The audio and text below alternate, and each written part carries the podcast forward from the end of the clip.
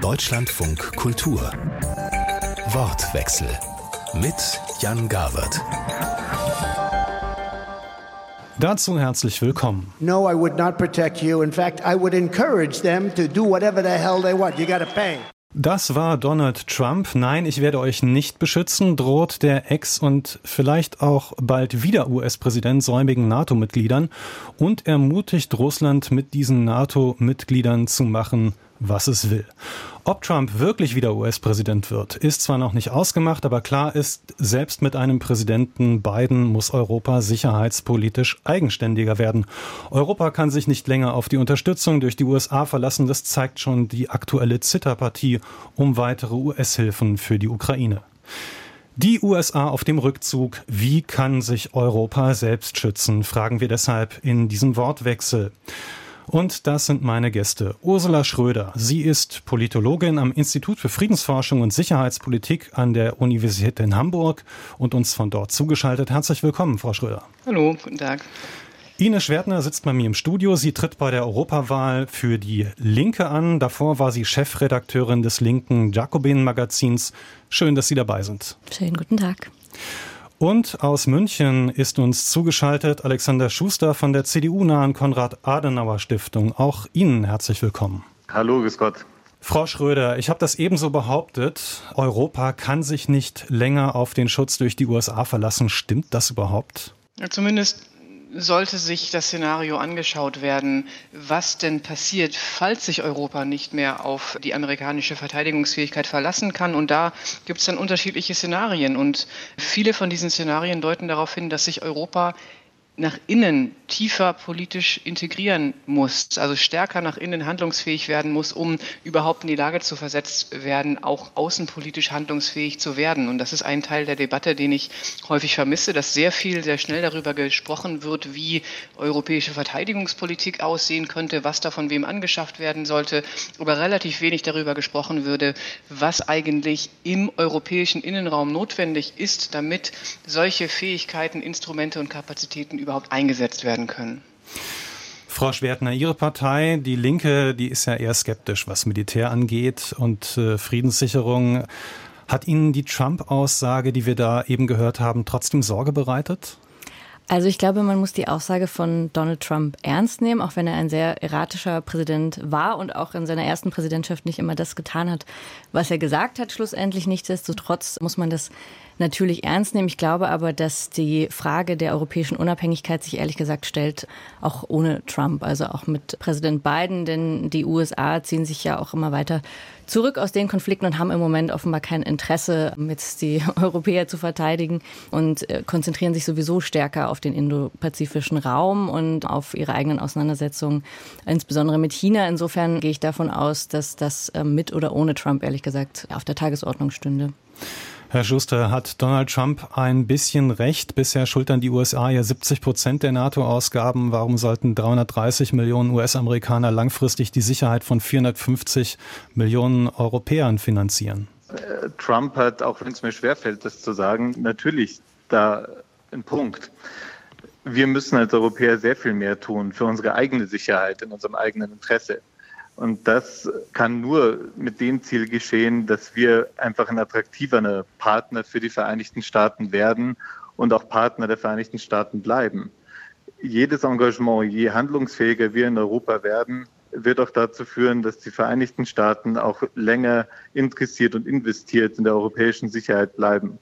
Insofern es ist sehr notwendig, den uns selbst auferlegten Zielen hier nachzukommen, was Militärausgaben betrifft, was Aufrüstung betrifft, aber immer mit dem Ziel, die NATO zu erhalten und den europäischen Pfeiler innerhalb der NATO zu stärken.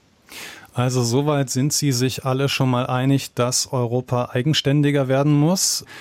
Bevor wir auf die Unterschiede, die es bei Ihren Standpunkten sicherlich gibt, kommen, würde ich gerne eine kleine Bestandsaufnahme machen. Wo stehen wir?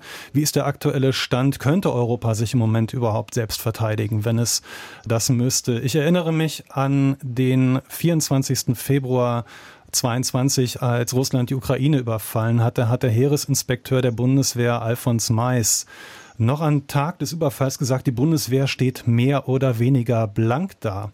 Hat sich das mittlerweile geändert, Herr Schuster? An der Ausgangssituation hat sich bisher leider noch nicht viel Substanzielles geändert.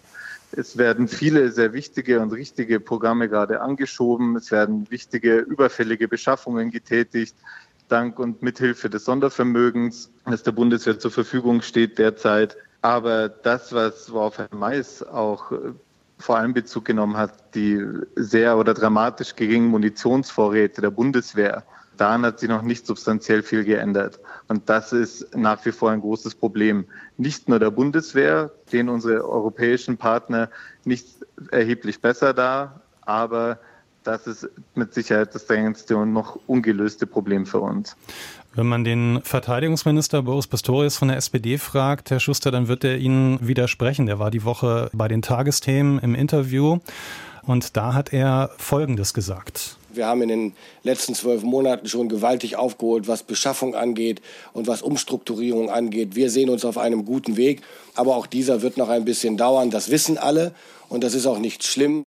Frau Schröder, wo stehen Sie da? Team Pistorius, wir haben schon gewaltig aufgeholt oder äh, sind Sie dabei ein Schuster, der sagt, da hat sich noch gar nicht viel getan bei der Bundeswehr? Ja, ist ja die Frage, für was sich da etwas tun muss. Und ich würde den Bogen da einmal weiter äh, spannen. Wir haben es ja mit einer Situation zu tun, in der die weltpolitische Lage sich so schnell, so stark verändert hat, dass die Bundeswehr vor unterschiedlichen Aufgabengebieten steht, die sie parallel bearbeiten soll. Das war früher in den letzten 20 Jahren ja eher das internationale Krisenmanagement, die Auslandseinsätze. Wir erinnern uns an Afghanistan und ist jetzt eher im Bereich Landes- und Bündnisverteidigung. Und natürlich ist das schwierig. Natürlich ist das schwierig, eine Bundeswehr in die Lage zu versetzen, beides zu können. Auslandseinsätze und Bündnisverteidigung. Und da sind natürlich Unschärfen entstanden, wie in Deutschland, aber auch in eigentlich allen anderen europäischen Staaten auch. Und was wir jetzt von der finanziellen Lage sehen, ist, dass wir in diesem Jahr ungefähr 73 Milliarden umgerechnet Dollar in die deutsche Verteidigung stecken. Das ist ähm, ein Rekordwert für die deutsche Verteidigungspolitik. Und mit diesem Geld kann man sich schon einiges kaufen. Das sollte dann auch effizient und effektiv getan werden. Und es war in der Vergangenheit durchaus nicht immer der Fall, dass die Beschaffung der Bundeswehr besonders effektiv war, auch nicht effizient. Und sehen Sie denn die Bundeswehr da auf einem guten Weg? Das ist ja die Frage, ist das, was gerade passiert, ausreichend? Das werden wir erst in ein paar Jahren sehen. Die Beschaffungsdauern von Großgeräten, die sind lang und äh, da wird dann auf die nächsten Dekaden rausgeplant. Was dann genau dabei rauskommt, kann man jetzt noch gar nicht wirklich beurteilen. Frau Schwertner, geht es da in die richtige Richtung bei der Bundeswehr? Naja, also äh, die 100 Milliarden Euro Sondervermögen sind ja, das sage nicht ich, sondern Christian Lindner, werden erst bis 2028 ausgegeben werden. Und äh, wie Frau Schröder das auch gerade gesagt hat, geht das jetzt also in die längerfristige Planung, wenn man plötzlich 300 Milliarden fordert oder noch mehr. Und die Bundeswehr bzw. die Militärausgaben erreichen ja jetzt schon das NATO-2-Prozent-Ziel. Also sind eigentlich schon quasi übererfüllt und man weiß überhaupt nicht, wo das Geld hingeht. Also man will eigentlich nur komplett mehr Geld draufwerfen. Nicht nur ohne ganz genau zu wissen, was man dafür braucht, sondern man plant jetzt diese langfristige Aufrüstung, was in dem aktuellen Konflikt, in der aktuellen kriegerischen Situation wirklich erstens überhaupt nichts bringt, also niemandem was bringt und zweitens aber dauerhaft diese militärische Logik fortsetzt. Das heißt, es wird aufgerüstet, statt jetzt für diplomatische Beziehungen zu sorgen und gleichzeitig haben wir damit Konflikte und schaffen Waffen, die in Konflikten in zehn Jahren andere Kriege führen werden, von denen wir jetzt noch gar nicht wissen und das ist ziemlich unverantwortlich. Mhm. Auf die angesprochenen Themen kommen wir gleich noch. Die 300 Milliarden Euro, von denen Sie gesprochen haben, das ist eine Summe, die Roderich Kiesewetter von der CDU ins Gespräch gebracht hat, um die Bundeswehr besser ausrüsten zu können. Da kann man ja auch fragen, inwieweit die Gesellschaft das überhaupt mitträgt. Sie haben ein paar Punkte schon angesprochen. Da würde ich gerne gleich noch drauf kommen und erst noch mal darauf schauen, wie sich das ja, sicherheitspolitische Schicksal Europas auch entwickeln kann. Jetzt mit Blick auf die Wahlen in Amerika. Wie ist Ihre Einschätzung da, Herr Schuster? Hängt das letzten Endes an ein paar tausend Wechselwählern in den USA, die vielleicht das eine Mal einen Transatlantiker ins Weiße Haus wählen und das andere Mal äh, dann einen äh, Isolationisten? Ich glaube, das macht für uns Europäer auch in der europäischen Sicherheitsarchitektur beinahe einen nachrangigen Unterschied. Was sich natürlich verändert, sei es jetzt ein demokratischer Präsident oder möglicherweise ein Präsident Trump im Weißen Haus, ist natürlich der Ton.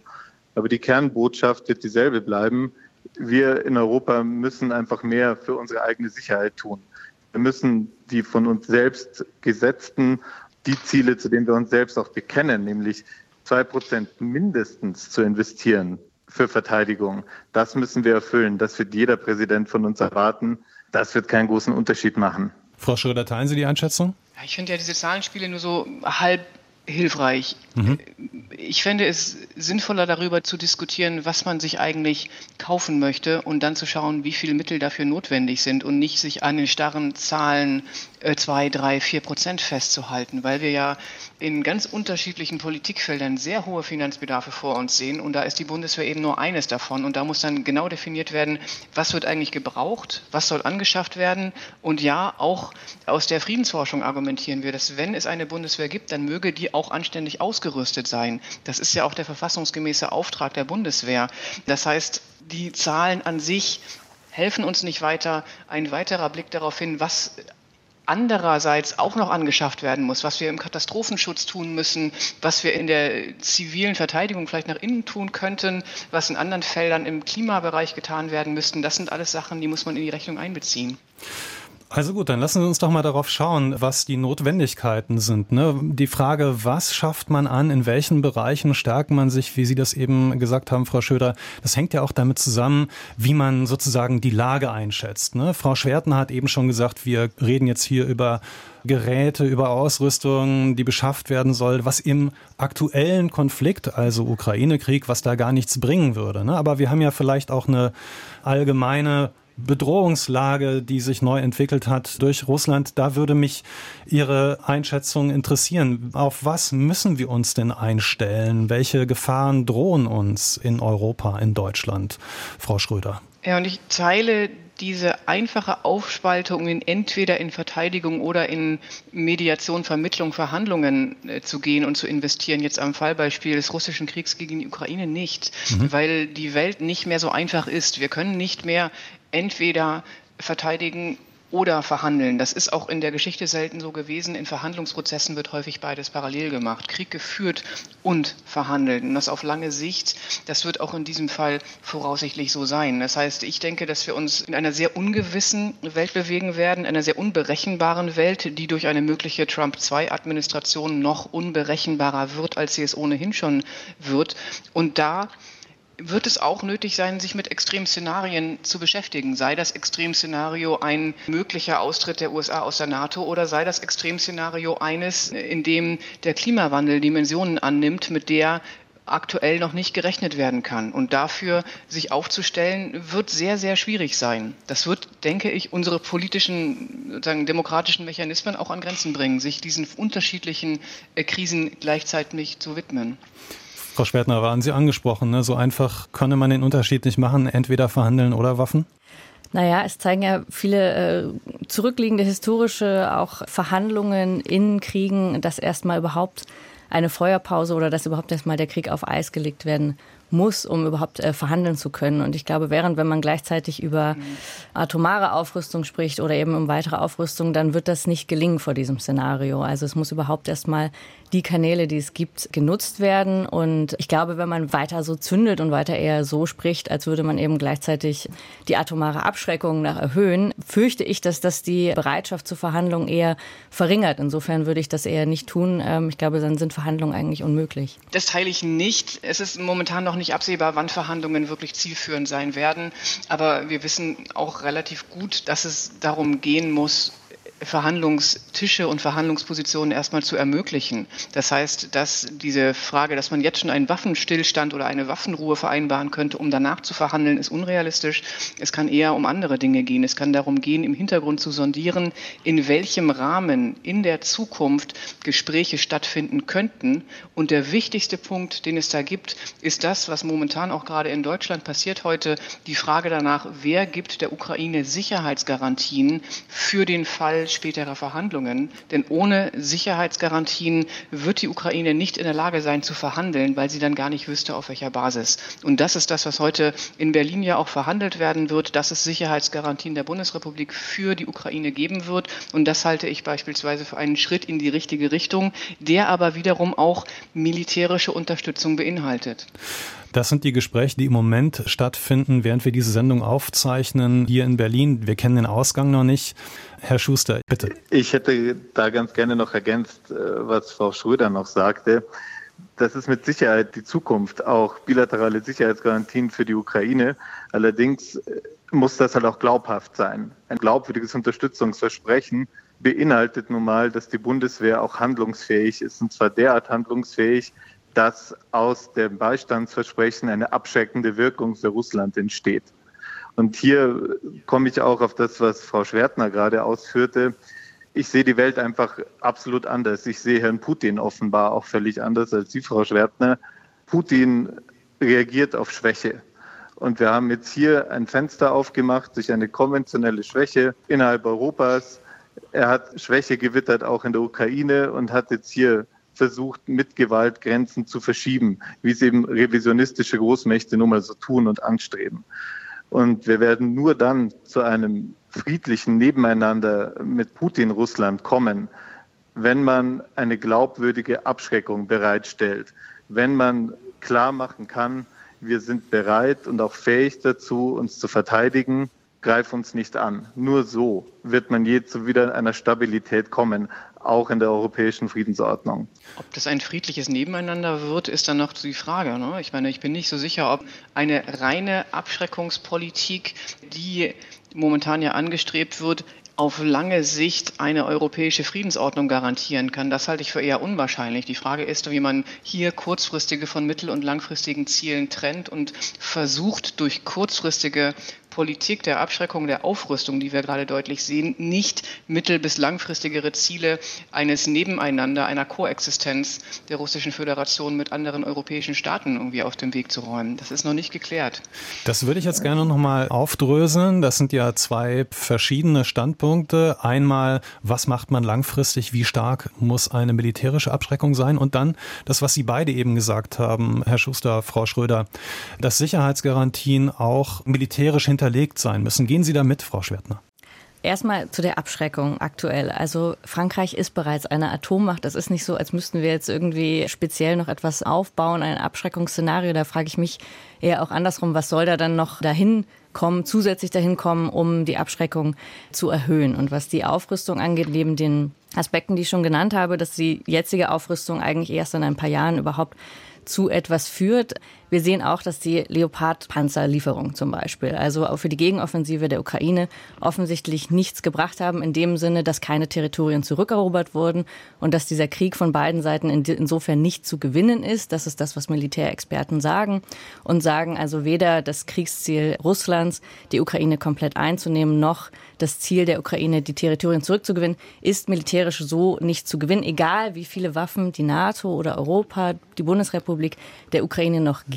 Bleiben Sie mal bei der Frage, ja. ob Sicherheitsgarantien auch militärisch hinterlegt sein müssen. Ja, ich will nur sagen, also wir können keine Garantien geben, weil solange das Ziel ist, die Territorien zurückzugewinnen, was nicht möglich sein wird, können wir nur die Garantie geben, zu dem jetzigen Zeitpunkt jetzt, wie der Zustand ist, diesen zu halten. Das ist eigentlich gerade die einzige Garantie, die man geben kann unter der Bedingung, dass ja nicht nur die Waffen ausgehen, sondern ja auch die Menschen. Also der Ukraine gehen gerade einfach auch die Soldaten aus, weil Menschen sterben in diesem Krieg tagtäglich. Und deswegen ist es ja nicht nur eine Frage, weiter an Waffen und Waffen und Waffen zu liefern, sondern eben auch zu sagen, man kann das jetzt weiter die Grenze nach unten ziehen. Unter 25-Jährige können dann in den Krieg ziehen, aber irgendwann wird das nicht mehr funktionieren. Also da können wir Garantien geben, wie wir wollen. Es ist menschlich nicht möglich, diesen Krieg weiterzuführen. Okay, hinter dem. Da äh, würde ich auch mal noch direkt, Frau Schwertner, wenn ich darf, Herr Gabert. Bitte. Da, da waren zwei Punkte dabei, da würde ich gerne widersprechen. Das eine ist äh, die nukleare Abschreckung, die Sie ins Spiel gebracht haben ähm, durch Frankreich. Ja, selbstverständlich ist Frankreich eine Atommacht und das trägt zur nuklearen Abschreckung bei. Aber Abschreckung ist nicht nur nuklear, sondern vor allem konventionell. Und nukleare Abschreckung wird auch nur dann glaubwürdig, wenn sie konventionell hinterlegt ist. Weil hier geht es auch um Eskalationsspiralen. Weil wo soll man dann die Grenze ziehen? Niemand wird glaubwürdig klar machen können, dass man bei einem konventionellen Angriff Russlands in einem beschränkten Gebiet des, auf NATO-Territorium sofort nuklear reagiert. Das war die NATO-Strategie bis vor der Kuba-Krise. Also ich würde hier doch stark dazu raten, Abschreckung nicht nur nuklear zu denken, sondern auch hier Abschreckung primär konventionell gegenüber Russland zu verstehen. Und das Zweite ist, selbstverständlich kann die Ukraine den Krieg gewinnen. Es kommt darauf an, wie man die Ukraine auch unterstützt und inwiefern man die Ukraine unterstützen kann und möchte. Mhm. Wenn man die Ukraine mit entsprechendem Material ausstatten würde, könnte die Ukraine selbstverständlich ihr Territorium wieder zurückgewinnen. Und es ist infam, und das ist die infame und menschenverachtende Strategie Russlands, wo ein Menschenleben auch in der russischen Armee offensichtlich als nicht sehr wertvoll geschätzt wird, dass man hier einfach die ukrainische Armee versucht auszubluten, indem man einfach immer mehr, immer mehr russische Rekruten in diesen Krieg wirft. Und als letzter Punkt, ich würde auch davor warnen, zu überschätzen, was wir bisher auch an die Ukraine geliefert haben in Bezug auf die Leopard-Panzer. Wir haben bisher knapp 14 Leopard-2-Panzer an die Ukraine abgegeben. Die haben eine Angriffsbreite von anderthalb Kilometern, 14 Leopard 2 Panzer. Und nachdem, wenn Sie sich jetzt mal den Frontverlauf in der Ukraine ansehen, das sind gut über 1200 Kilometer. Also wenn Sie diese 14 Leopard 2 Panzer nicht an den wichtigsten anderthalb Kilometern dieser Front einsetzen, dann verpufft dieser Beitrag natürlich auch schnell. Also ich würde davor warnen, hier falsche Schlüsse zu ziehen. Ich würde gerne von dem konkreten Konflikt und dem Schlachtfeld in der Ukraine auf die etwas abstraktere Ebene gerne zurück, nämlich ähm, ob die Abschreckung militärisch hinterlegt sein muss. Aber Sie hatten sich auch gemeldet, Frau Schröder, bitte.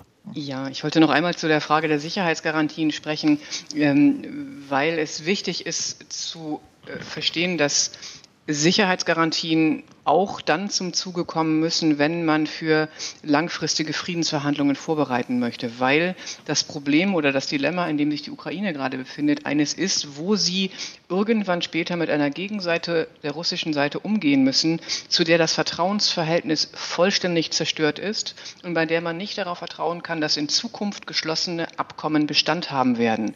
Und um diesen Vertrauensverlust zu kompensieren, braucht es Sicherheitsgarantien von außenstehenden Mächten, um die Ukraine überhaupt langfristig in die Lage zu versetzen, verhandeln zu können. Das heißt, Sicherheitsgarantien sind ein möglicher Weg, ein notwendiger Weg, um den Weg zu späteren Gesprächen, Vermittlungsversuchen zu ebnen. Und das ist wichtig zu verstehen. Und ich denke, dass da dieses Vokabular von Sieg und Niederlage generell nicht so hilfreich ist, weil das Ziel, das hat Präsident Biden vor einiger Zeit mal formuliert, ist es ja eine demokratische, souveräne und wohlhabende Ukraine zu unterstützen. Und das ist ein substanzielles Ziel. Und ob man das in Krieg und Niederlage formuliert, bringt einem in der Debatte nichts. Frau Schwertner, stimmen Sie dazu? Ja, also insofern, als dass ich ja auch schon gerade gesagt habe, dass führende Militärexperten davon ausgehen, dass das einfach nicht geben wird. Also dass Kriegsziele, äh, selbst erklärte Kriegsziele nicht erreicht werden können und das ist deshalb, da stimme ich Frau Schröder dann eben auch zu, eigentlich um substanzielle andere Verschiebung geht und dahin äh, Kanäle dahin. Also ich glaube, insofern stimmen wir da total überein. Ich glaube nur trotzdem, dass schon jetzige Kanäle genutzt werden könnten, also auch von internationalen Partnern insbesondere oder über die Abkommen, die bereits bestehen, dass man eben auch ganz konkrete Verhandlungsansätze schon jetzt beginnen könnte. Das ist, glaube ich, unser Hauptdissens, dass man das auch jetzt schon tun könnte. Sie hören den Wortwechsel auf Deutschlandfunk Kultur. Die USA auf dem Rückzug. Wie kann sich Europa selbst schützen? Das ist unser Thema. Darüber diskutieren eben gehört die Publizistin Ines Schwertner, die bei der Europawahl für die Linke antritt. Ursula Schröder vom Institut für Friedensforschung und Sicherheitspolitik der Uni Hamburg und Alexander Schuster. Er ist Sicherheitsexperte von der CDU-nahen Konrad-Adenauer-Stiftung. Also, dass die Bundeswehr besser ausgerüstet werden soll, das ist zumindest politisch mehrheitlich äh, Konsens und dass die Europäer mehr sicherheitspolitische Eigenverantwortung übernehmen sollen, das ist auch in dieser Runde Konsens, glaube ich. Darüber wird heute auch auf der Münchner Sicherheitskonferenz diskutiert, welche Eigenständigkeit, sicherheitspolitische Eigenständigkeit Europa braucht. Ja, in welchem Umfang? Dazu hat der Chef der Münchner Sicherheitskonferenz und frühere Sicherheitsberater von Angela Merkel, Christoph Heusgen, zu Beginn dieser Woche Folgendes gesagt. Ich finde auch, was wichtig ist, ist, dass wir uns ernsthaft auf das einlassen sollen, was Präsident Macron gesagt hat, der gesagt hat, man kann, will mit uns über die französische Nuklearwaffen sprechen. Und ich glaube, wir sollten auch da versuchen äh, zu sehen, inwieweit eine Europäisierung äh, möglich ist. Frau Schröder, Sie hatten das eben schon gesagt, wenn man jetzt sich sicherheitspolitisch eigenständiger macht, dann muss man gucken, was man braucht, was schafft man an, in welche Richtung geht man. Sind Sie bei Christoph Heusgen, der sagt, wir müssen stärker mit den Franzosen zusammenarbeiten, was die nukleare Abschreckung geht? Da hatte Macron ja diverse Angebote Richtung Deutschland auch gemacht.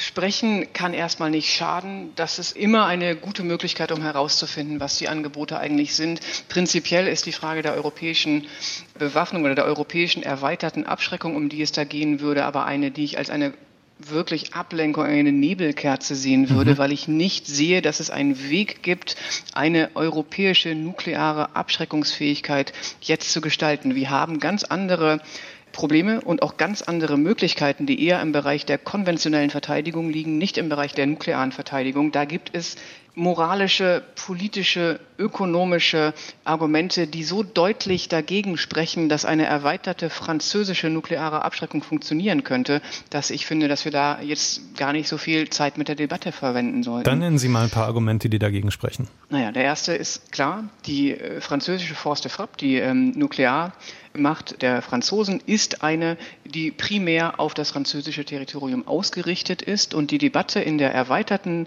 nuklearen Abschreckung ist die, ob Frankreich in einem Angriffsfall auf beispielsweise einen baltischen Staat ihrer Wahl willens und in der Lage wäre, in ein nukleares Risiko für die eigene Bevölkerung zu gehen, um einen baltischen Staat zu schützen. Wie glaubwürdig wäre eine solche Erweiterung des nuklearen Schirms Frankreichs? Und die Antwort ist generell, das ist nicht so glaubwürdig. Mhm. Und das ist hier das Kernproblem, weil der Kern von Abschreckung, von nuklearer Abschreckung Glaubwürdigkeit ist. Sowohl im eigenen Lager aber es muss auch im anderen Lager geglaubt werden, sonst ist diese Idee hinfällig. Und die zweite politische Frage, die deutlich dagegen spricht, ist die Frage der Entscheidungsfähigkeit. Wer darf über den Einsatz von Nuklearwaffen entscheiden?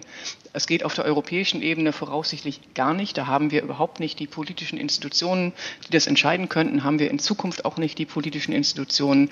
Und äh, die Franzosen werden sich da auch nicht reinreden lassen, mhm. äh, welche nuklearen Entscheidungen da getroffen werden. Da wird es keine nukleare Teilhabe der Europäer in Frankreich Frankreich geben. Herr Schuster, da hatte der Politikwissenschaftler Herfried Münkler ja ähm, genau dieses Problem beschrieben. Ne? Würden die Franzosen wirklich ihre Bombe zur Verfügung stellen? Und da hat er doch arg Zweifel geäußert und gesagt.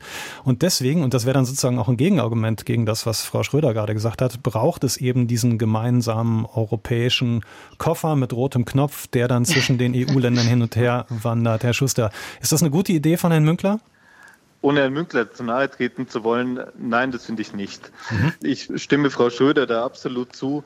Ich könnte mir unter bestem Willen und auch als überzeugter Europäer jetzt keinen realistischen Modus operandi vorstellen, wie man zeitnah da Entscheidungsstrukturen schaffen soll auf europäischer Ebene, um schnell und effizient im Verteidigungsfall hier einsatzfähig zu sein. Also wir haben ja auch jetzt das Einstimmigkeitsprinzip auch im Europäischen Rat. Denkbar wäre es natürlich, eine Art Verteidigungskommissar einzusetzen, der dann entsprechend mandatiert werden müsste. Allerdings um ohne Rücksprache mit den nationalen Regierungen im Krisen- oder Kriegsfall dann, dann reagieren zu können das sehe ich leider auch, auch nicht am, am ferneren Horizont, dass von dieser tiefen europäischen Einigung kommen könnte.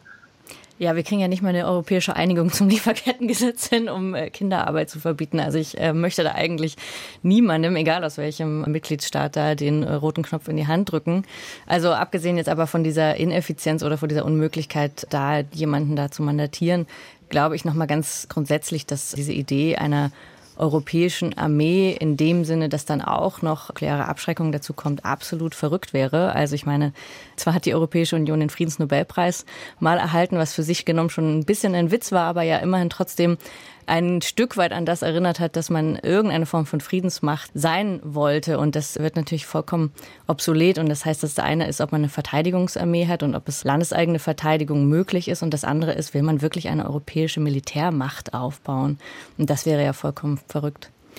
Ist ja die Europäische Union hat natürlich den Friedensnobelpreis dafür bekommen, dass sie sich nach innen politisch integriert hat und Krieg auf dem eigenen Kontinent weitgehend vermieden hat. Und das ist schon etwas als Friedensprojekt, was man auch mal äh, so dastehen lassen kann. Wie das dann nach außen aussieht, ist natürlich eine andere Frage. Aber ist das wirklich so eine verrückte Idee, eine eigene europäische Armee? Es gibt ja zum Beispiel im Koalitionsvertrag auch das Ziel, dass man eine eigenständige europäische Außen-, Sicherheits- und Verteidigungspolitik organisiert. Konsequenz wäre doch zu sagen, wenn wir das machen, dann machen wir es richtig und dann gibt es eben auch europäische Streitkräfte, Frau Schwertner. Also wie gesagt, wir schaffen es nicht mal, uns an anderen politischen Stellen, das hat Frau Schröder auch schon angesprochen, wenn es also die europäische Autonomie oder Unabhängigkeit ist ja nicht nur militärisch zu begründen, sondern eben ja auch wirtschaftlich, industriepolitisch, das ist jetzt äh, mein Hauptthema. Und wenn wir es nicht mal schaffen, uns in, was die Energie- und Klimafrage angeht, irgendwie unabhängig zu machen von den USA oder China, also um wirklich eine strukturelle Unabhängigkeit zu schaffen von anderen Großmächten. Wie sollen wir es da jemals schaffen, auch Unabhängigkeit zu schaffen in allen anderen Hinsichten? Und ich glaube sozusagen, dass wir diese zivile Produktion, die eigentlich die zivile Produktion und die wirklich zivile äh, Macht auch der Europäischen Union, wenn wir das nicht gestärkt kriegen und uns da unabhängiger machen, dann machen wir uns umso angreifbarer und abhängiger von den anderen ähm, Weltmächten. Und ich würde erstmal gerne den zivilen Schritt vor dem militärischen machen, bevor wir überhaupt darüber nachdenken. Mhm.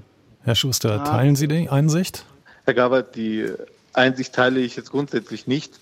Ich halte nur auch die Idee einer europäischen Armee für ehrlich gesagt für eine Salonübung. Ich sehe das nicht, dass das kommen wird. Ich sehe auch den Sinn und Zweck darin, um ehrlich zu sein, nicht. Wir haben ein bestehendes, integrierendes System, auch äh, dem die allermeisten europäischen Staaten angehören, nämlich die NATO. Hier kann man sich, hier wird Verteidigungspolitik und Sicherheitspolitik organisiert. Wir haben auch entsprechende Instrumente auf europäischer Ebene. Eine europäische Armee würde primär erstmal erfordern, dass man eine einheitliche Sprache spricht, dass man gemeinsame Kommandostrukturen hat, dass man gemeinsame Beschaffungsstrukturen hat, dass klar wird, äh, welche Einsatzregeln gelten, wer darüber den Befehl hat. Das sehe ich alles nicht und ich wüsste auch nicht, ob uns eine europäische Armee in Zukunft sicherer macht, als wenn wir einfach den europäischen Pfeiler innerhalb der NATO weiter stärken. Mhm. Okay, also die Atombombe, die europäische, haben wir, glaube ich, in dieser Runde abgeräumt. Da habe ich keinen Zuspruch zugehört, aber ich würde oh, und eine gemeinsame europäische Armee, es sei denn, äh, Sie widersprechen jetzt, Frau Schröder, ist, glaube ich, auch nichts, was hier auf Zustimmung stößt. Nein, es ist vergleichsweise unrealistisch. Mhm. Ne? Es braucht eine befehlshabende Gewalt, die eine solche Armee einsetzen könnte. Das ist im jetzigen Verfahren der europäischen Sicherheits- und Verteidigungspolitik überhaupt nicht angelegt. Auch ein Verteidigungskommissar ist überhaupt nicht angelegt. Dafür bräuchte es massive Änderungen der Vertragsstruktur der Europäischen Union, die ich gerade für ausgeschlossen halte, wenn man sieht, was für tiefe auch innen sozusagen politische Verwerfungen es innerhalb der europäischen Staaten in Bezug auf Ungarn und andere gerade gibt. Was aber überlegt werden könnte, ist eine stärkere Europäisierung der Rüstungsbeschaffung. Mhm. Wir haben gerade eine Situation, in der die Europäische Union x-fach, fünfmal so viele Waffensysteme hat wie die USA, in der die Beschaffung auf 27 verschiedenen Einkaufslisten für militärische Rüstungsgüter funktioniert, in der extrem ineffizient und wenig effektiv beschafft wird. Da stehen auch Regularien dagegen, die veränderbar sein könnten. Und das wäre ein Weg, in die Richtung zu gehen. Aber eine europäische Armee ist vollkommen illusorisch zum jetzigen Zeitpunkt, wird auch schon seit Jahrzehnten, seit den 50ern diskutiert. Aber ist diese Rüstungszusammenarbeit nicht noch viel komplizierter als die Einigung auf ziviler Ebene, die Frau Schwertner eben beschrieben hat? Es gibt ja zum Beispiel ein Panzerprojekt, was zwischen Deutschland, ja. Frankreich und auch mit der Beteiligung Italiens läuft. Das läuft ja überhaupt nicht rund. Genau, da gibt es nationale Vorbehalte und ganz bestimmte industriepolitische Vorgaben, die dazu führen, dass europäische Rüstungsvorhaben gerade noch nicht effektiv und effizient äh, vorangetrieben werden mhm. können. Dass beispielsweise das Prinzip der Just Recours funktioniert, dass ein Staat, wenn er in einem solchen Rüstungsprojekt beteiligt ist, dass er dann auch äh, in der gleichen Prozentzahl wie in der Beteiligung äh, an der wirtschaftlichen Herstellung dieses Rüstungsguts beteiligt wird, egal ob der Staat dazu in der Lage ist oder nicht. Und da werden dann manchmal komische ökonomische Konstruktionen ermöglicht. Und solche industriepolitischen Regelungen kann man natürlich ändern, wollten die Staaten bislang nicht, weil es hier auch um nationale Vorbehalte, nationale Rüstungsindustrien geht, aber die sind wirklich sehr ineffizient. Also Sicherheitspolitik ja. ist Industriepolitik. Herr ja. Schuster, stimmen Sie dem zu? Ich kann ganz viel zustimmen, was Frau Schröder gerade sagte. Da sehe ich auch die wichtigste und entscheidende Rolle der EU sicherheitspolitisch in der gemeinsamen Beschaffung, in Rüstungskoordination wir müssen auf jeden Fall daran arbeiten, hier diese Regelungen zu liberalisieren. Das Ziel sollte sein, einfach zu den regulären Binnenmarktregeln auch in der Rüstungsbeschaffung zu kommen. Hier spielen wahnsinnig viel nationale Interessen eine zu bestimmende Rolle, gerade was bei Rüstungsbeschaffung und bei der Ausschreibung eine Rolle spielt. Da ist manchmal sogar, würde ich jetzt mal provokant formulieren, zu viel Geld gar nicht so nützlich, weil solange so viel Geld im Spiel ist, befördert das eben nationale Egoismen. Und insofern, man müsste zu klaren Binnenmarktregeln auch in diesem Bereich kommen. Dann sagt man hat eine Ausschreibung, man formuliert einen klaren Bedarf. Systemhäuser geben innerhalb Europas dafür ein Angebot ab und das passendste, beste und konkurrenzfähigste Angebot wird dann auch beschafft. Und wenn wir den Markt dafür, die Industriepolitik dafür verbessern, Frau Schröder, in welche Bereiche müsste denn stärker investiert werden? Wo hat Europa Aufholbedarf, wenn die USA, wie ja alle erwarten, sich stärker ähm, aus Europa zurückzieht? Um welche Bereiche geht es da? Naja, wie gesagt, es ist es geht hier ausschließlich um den konventionellen Bereich. Ich glaube, über den nuklearen Bereich müssen wir überhaupt nicht mhm. sprechen. Und das äh, müsste ich dann den rüstungspolitischen Experten überlassen, die da die 20-30-Jahr-Planung machen, welche Systeme dann jeweils angeschafft werden sollten und welche davon europäisiert werden könnten. Das ist ein langfristiger Prozess. Deswegen ist es auch noch so ein bisschen zu früh, um über solche Sachen zu sprechen. Ich darf noch einmal aus der Perspektive auch der Friedensforschung da reinwerfen, ähm, dass ein größerer europäischer Rüstungsmarkt dazu führen könnte, dass weniger Großgeräte und Waffensysteme exportiert werden müssten.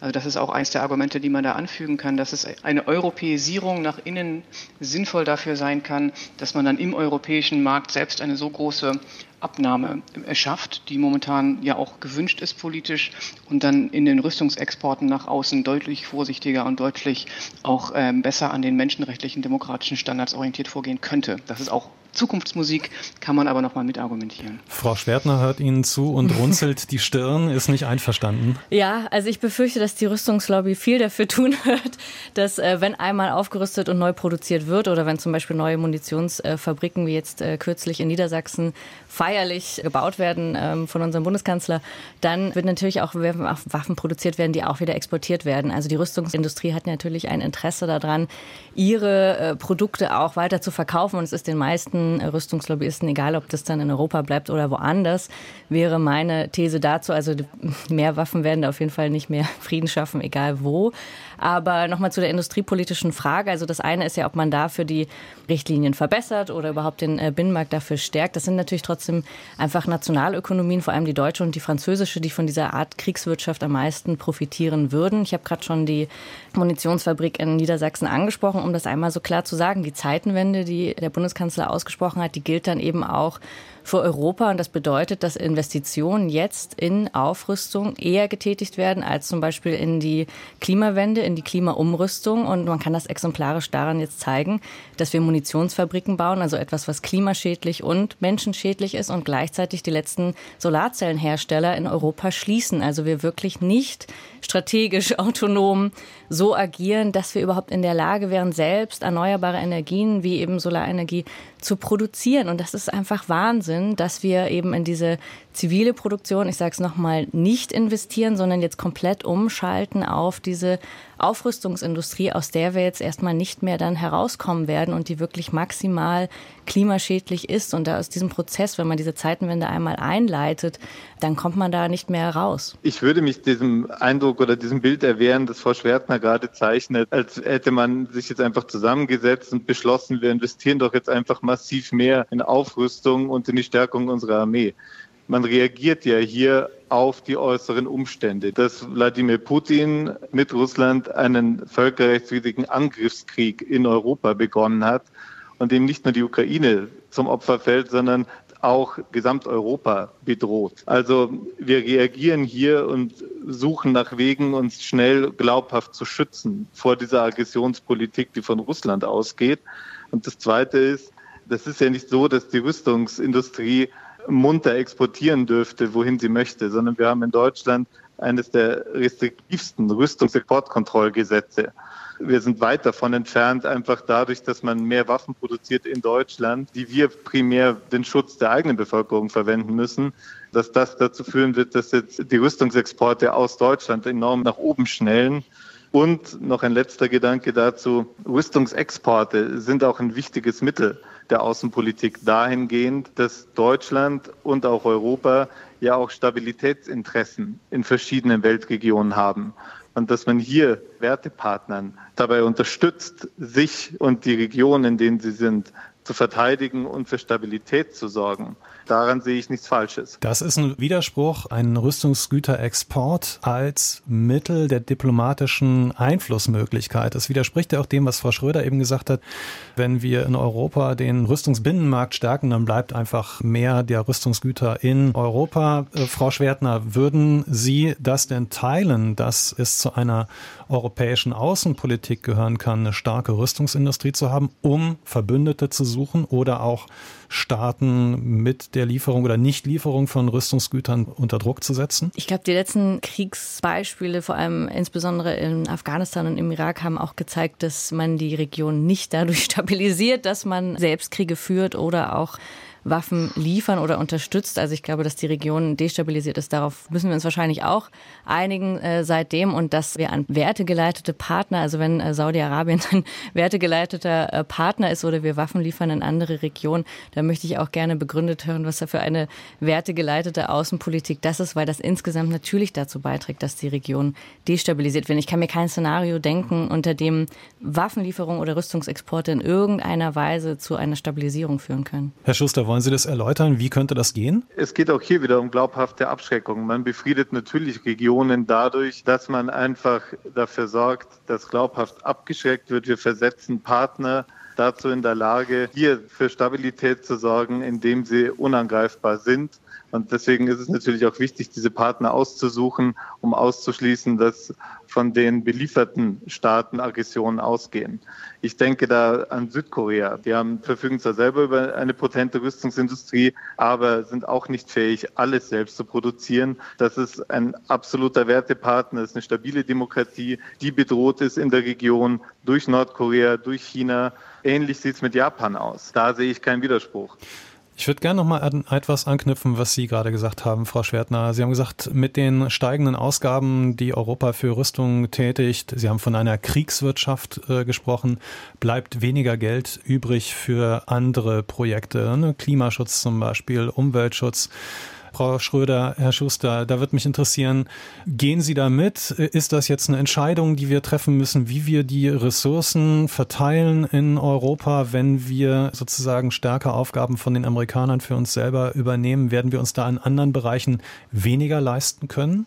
Ja, die Frage ist ja, ob wir uns überhaupt weniger leisten können, weil wir ja mit multiplen Krisen zu tun haben, die alle gleichzeitig und auf Dauer gestellt passieren werden. Mhm. Das ist ja nicht nur die Frage, ob jetzt im November etwas bei Trump passiert oder nicht, sondern es geht ja um eine viel grundlegendere Frage.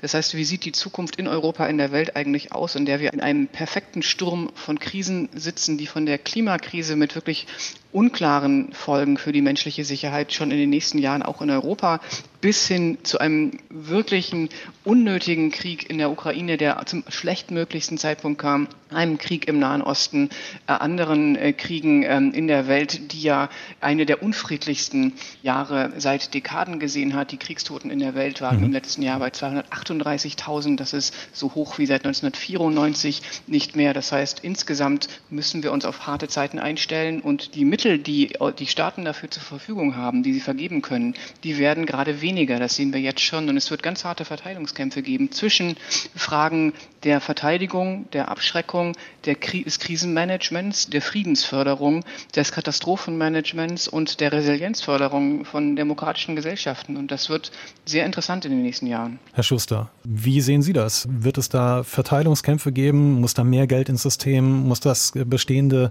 Geld anders verteilt werden? werden, fällt da ein Teil der Politik hinten runter, so wie das Frau Schwertner eben dargestellt hat, zum Beispiel die Klimapolitik? Ich denke, man muss sich davor hüten, diese Politikfelder alle isoliert zu betrachten, sondern was uns fehlt gerade in Deutschland, ist, dass man eine, eine substanzielle strategische Debatte auch führt. Dass man auch in der Lage ist, diese Politikfelder auch sinnvoll miteinander zu verknüpfen in der Diskussion. Militärische Sicherheit ist natürlich das eine. Zur glaubhaften Abschreckung gehört auch Resilienz ziviler Infrastruktur, dass wir eben eine stabile Gesellschaft haben, dass man mit Klimaauswirkungen zurechtkommt und auch darauf vorbereitet ist und auch hier bestmöglich versucht, Schlimmeres zu verhindern und mit dem, was auf einen zukommt, zurechtzukommen. Ich denke, Verteilungskämpfe sehen wir bereits jetzt. Aber wenn man die strategische Kultur in der Bundesrepublik stärkt und hier eben auch das große Bild besser erkennen kann und sieht, dass diese Politikbereiche extrem miteinander verknüpft sind, kommt man vielleicht auch schneller dazu, sinnvoll mit den vorhandenen Mitteln umzugehen und hier sinnvoll zu priorisieren, als das zu einem Verteilungskampf hochstilisiert zwischen einzelnen betrachteten Politiksilos. Herr Schuster, bei Ihnen ist relativ viel Abschreckung. Und es klingt immer so, als wäre das Oberziel, das genannt wird, Abschreckung. Nicht alles ist Abschreckung. Abschreckung ist eine ganz, ganz spezifische politische Strategie. Und die Probleme, die uns entgegenstehen, die sind so tief miteinander vernetzt und verwoben, dass man die nicht in einem Silo betrachten kann. Und dass es auch nicht sinnvoll wäre, da die Debatten darauf zurückzuführen, sondern das Problem wird ja sein, dass diese Krisensituation, in der wir uns befinden, dazu führt, dass Abschreckung ein kleiner Teil der Krisenkonstellation sein wird und andere Probleme, die aus dem Bereich des internationalen Krisenmanagements, des Krisenmanagements im Klimabereich, der Katastrophenvorsorge kommen, genauso wichtig, wenn nicht langfristig sogar noch viel wichtiger werden. Das darf eben nicht aus dem Blick verloren werden.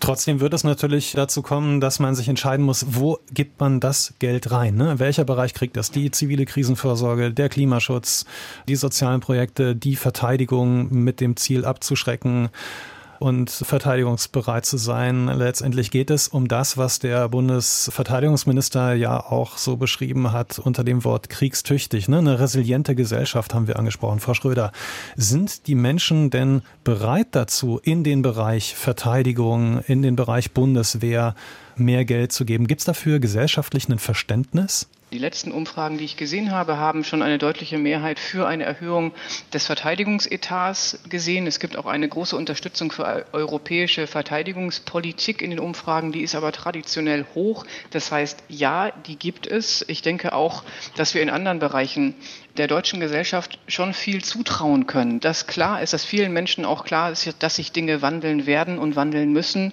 und dass wir diese Transformation, auch die grüne Transformation gestalten müssen und dass das teuer wird. Und das wird sich nicht widerspiegeln in dem Begriff der Kriegstüchtigkeit. Mhm. Den kann man gerne auf die Bundeswehr anwenden. Da ist er auch richtig gelagert, wie es auch der Generalinspekteur Breuer ja gemacht hat. Sondern es geht für mich eher um Krisenfestigkeit. Also wie können Gesellschaften umgehen mit den verschiedenen Herausforderungen, die jetzt auf sie zukommen und wie können sie da krisenfest werden. Sehen Sie die deutsche Gesellschaft denn da gut gerüstet? Nicht besonders. Das zieht sich durch. Wir haben einen föderalen Staat, in dem natürlich Kompetenzen sehr stark verteilt werden. Gerade im Bereich äh, des Katastrophenschutzes gibt es da deutliche Lücken. Äh, auch im Bereich der, der politischen Kommunikation, was für Zeiten es eigentlich sind, in denen wir uns äh, befinden, gibt es Lücken, weil ja relativ klar ist, dass wir uns aus den Problemen der aktuellen Zeit nicht in allen Fällen so herauskaufen können, dass die deutsche Gesellschaft davon nichts mitbekommen wird, sondern es eher so sein wird, dass wir uns in einigen Stellen schon wärmer anziehen müssen. Und das sollte auch stärker kommuniziert werden. Und das ist ja aber schon eine Realität, die stattfindet. Also, dass diese Transformation, die es geben wird, findet auf dem Rücken der Menschen statt. Deswegen verlieren auch viele Menschen das Vertrauen in die politischen Institutionen, in die demokratischen Institutionen. Wir sehen das auch am Aufstieg der Rechten jetzt gerade das eine Kürzungspolitik. Und das ist das, was real gerade passiert, dass nämlich diese Säulen gegeneinander ausgespielt werden, real, und dass wir Aufrüstung und Sozialkürzung gleichzeitig erleben und dass alle Klimatransformationserfahrungen, die die Menschen machen, auf ihrem Rücken passiert. Das war jetzt beim Heizungsgesetz so und man kann viele andere Beispiele nennen, dass die Menschen dafür draufzahlen müssen und dafür natürlich dann auch viel weniger Glaubwürdigkeit da in die Politik überhaupt entsteht. Und das ist doch gerade unser Problem, dass die Menschen ein richtiges und ein legitimes Sicherheitsbedürfnis haben. Also sowohl Sicherheitsbedürfnis haben, für sich in Europa vor Angriffen geschützt zu sein, aber natürlich auch ein Sicherheitsbedürfnis haben, zu Hause zu wohnen und es warm zu haben. Und das ermöglichen wir nicht, sondern wir versuchen, alle Krisen, die es gibt, werden abgewälzt auf die Einzelnen und die Leute müssen dafür zahlen. Und das drückt sich ja auch aus in den Umfragen, dass man dann das Vertrauen nicht nur in die Bundesregierung, sondern insgesamt in die Politik verliert. Und das ist einfach ein, also das fasst das noch das größte Risiko an der derzeitigen Politik, ist nicht, dass es zu wenig ähm, Verständnis dafür gäbe, dass Transformation passieren muss oder dass es Sicherheit geben muss, sondern weil sie ausschließlich abgewälzt wird auf die breite Bevölkerung, verliert diese natürlich dann auch ja, den Glauben daran, dass es irgendwie für sie besser werden könnte.